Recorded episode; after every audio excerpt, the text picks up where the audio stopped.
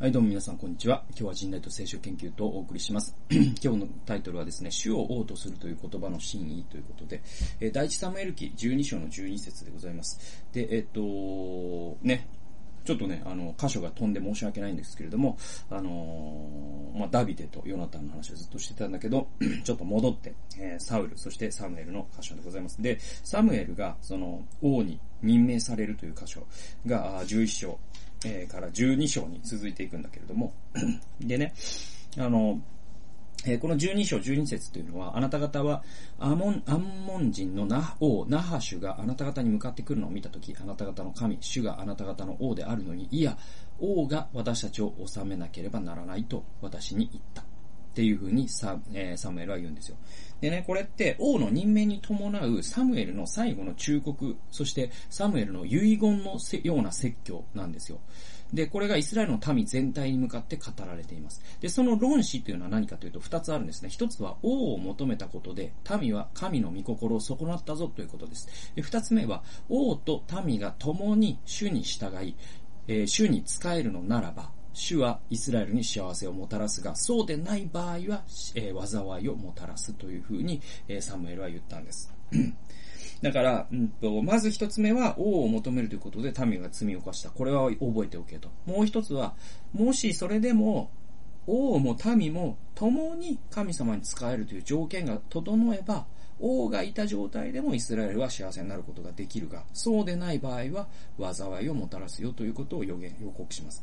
で、この後の、まあ、だね、サムエル記、列王記、歴記大史読んでいくとわかるんだけれども、えー、実はこの二つ目の条件が満たされるのはイスラエルの歴史の中でものすごく例外的な一時期のみであって、ほとんどの9割以上の、えー、場合、イスラエルのえー、イスラエルはですね、この2の条件を満たすことができずに苦しみます。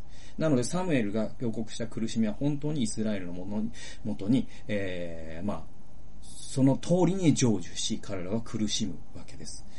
で、サムエルはですね、民が王を求めた当初からその要求に対して怒ってたんですよ。で、サウルに、えー、油を注ぎ、王政を創立する儀式まで彼は取り行いましたが、やっぱりサムエルの心は変わってないんです。変わってません。で、それは主の御心だったからですよ。つまりサムエルは悲しみと失望とともにサウルを王としたんです。で、これってすごく同床異夢というか、サウルって実は心では泣いてるんですよ。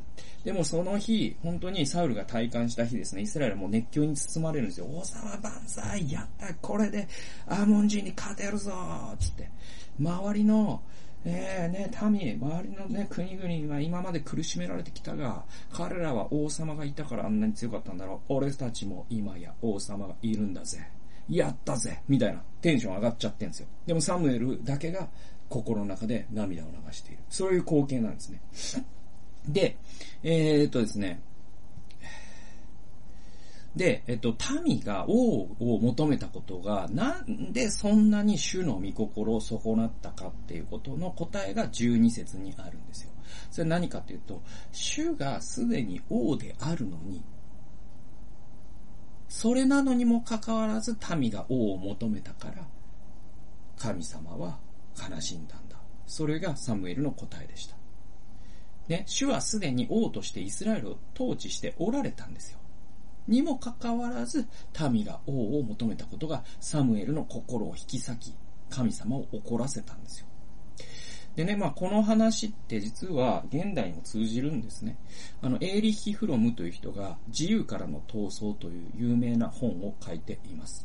で、この自由からの闘争という本はですね、あの、ナチに関するものなんですね。ナチスですね。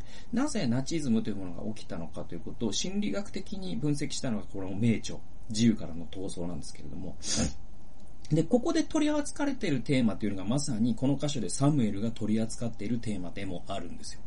どういうことかというと、主を王として歩むっていうことはですね、イエスが言われたように自由への道なんですよ。ね、私があなた方に自由を与えますってイエスが言いましたよね。つまり我々一人一人を神様が治めるというその心的統治というのは自由への道なんです。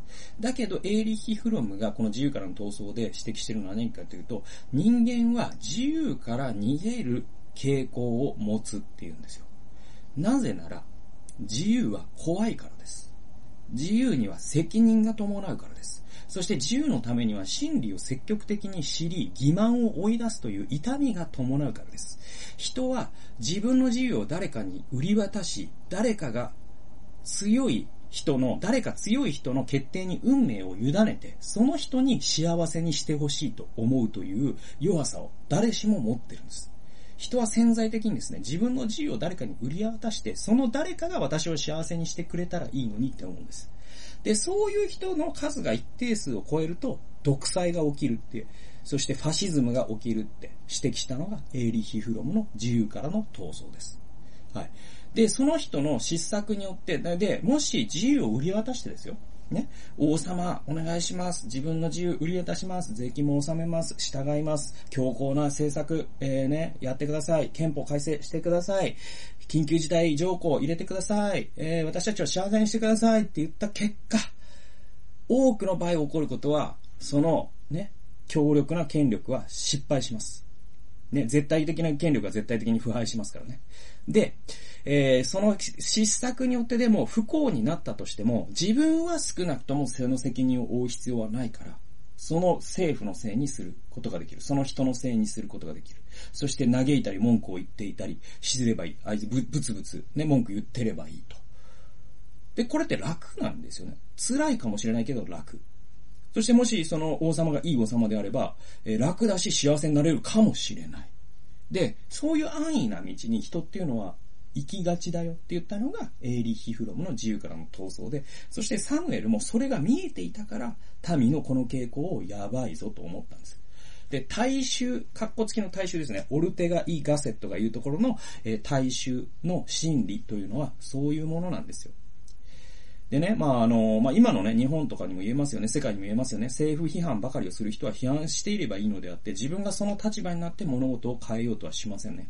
で、それで無責任で幼稚な甘えですよね。で、これで、あの、批判が意味ないって言ってるんじゃないですよ。僕はもうバッチバチに批判していきます。それは市民として責任として批判しているのであって、これは僕にとってのは投票行動と同じぐらい大事なことなので、これはまた違うんです。でもなんかさ、その、いつも文句ばっか言ってる人っているじゃないですか。で、これまあまあ、あの、政府とか批判とかになると、その批判というのが、その市民運動も、えー、ね、えー、巻き起こして、あるいはその批判があるということが政府に対して監視能力をね、持つことがあるから、批判をしないという無責任もあるんで、僕はここではちょっとそこ、それは注意しないといけないんだけど、でもな、例えばなんだろうな、まあ、教会とかの方がいいかな。教会をね、批判。教会のさ、もうさ、役員がどうしようもないよね、なんつって言ってる人いるじゃないですか。年中ね。一年中そういうこと言ってる人いる。まあ、会社でもそうですよ。でも、あなたもまたその教会の、そしてあるいは会社のステークホルダーということを全くその視点が抜け落ちてるんですね、その人って。文句は言ってるんだけど、自分も役員に立候補できるし、会社だったら、ね、一生懸命頑張ってあと20年仕事すれば、ね、取締役になれるかもしれないじゃないですか。そうしたら、その、ね、えっ、ー、と、方針を変えれるかもしれないじゃないですか。あなたがそんなに文句があるならば。でもそれはしないんだけど文句は言いたい。で、それって無責任で幼稚な甘えですよね。で、イスラエルの民はそのような、そのようなイスラエルの民の幼児性ですよ。それをサムエルは怒ったんです。つまり、サムエルはここで何に怒ってるかというと、お前ら大人になれよと。それがサムエルの怒りだったと僕は思います。サムエルの叫びって、お前たち大人になれってことだったと思うんですよ。ね。で、えっ、ー、と、自分の権利を喜んで売り渡してですね、権力に迎合した結果、戦前の日本とか、ドイツの国民は悲劇を見たわけです。で、現代でも王を求める愚、愚かさっていうのは、埋挙にいとまがないですよね。ね、ある種、まあ、トランプ現象とかもそうかもしれませんし、ブレグジットもそうかもしれませんし、まあ、今の、まあ、消極的に、なんかこう、今の自公政権を支持している人たちもそうかもしれませんよね。で、本当に大切なのは、一人一人が自分の王を心に持つことなんですよ。で、キリスト教徒にとっては、それは主ご自身。それが王。自分の心の中の王だということです。えだけど、もっと突っ込んで考えると、それは、ね、なんかイエスを主と告白することっていう、それに還元しちゃうと、なんかすごい単純な話に聞こえるんだけど、実はもっと深いことなんです。それは何かというと、行動指針を持つこと。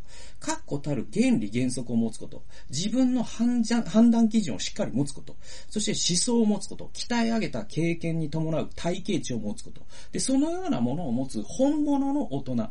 本物の市民。それが少なくなっていることが、まあ、当時で言えばイスラエルの社会を弱くしたし、現代の日本社会を弱くしてるんです。つまり大人の数が減ってるんですよ。で、キリスト教徒とて力強いもとリーダーを求め、カリスマ的な魅力を持つね、牧師に迎合し、その人の言うことを咀嚼せずに飲み込み、鵜呑みにするならば、それって当時のイスラエルと同じ幼児性を持つってことになります。あなたのか、ね、あなたの王は、誰かカリスマ的な牧師なんですかってことになるじゃないですか。絶対違いますよね。なんで、まあ、サムエルの声って現代にも響いてて、その声って何かというと、私たちに大人になれと叫んでるんです。で、そのためには勉強もしなきゃいけない。しっかり自分の中に哲学を持たなきゃいけない。で、その哲学が、宗教自身と調和していなければいけない。これ厳しい道だけど、それが大人になるということだと。甘えんなよと。サムエルは今もですね、厳しく我々に知った激励してくれてるんじゃないかなと僕は思っています。そんなわけで、主を王とするという言葉の真意、えー、ね、お話しさせていただきました。最後まで聞いてくださってありがとうございました。それではまた次回の動画及び音源でお会いしましょう。さよなら。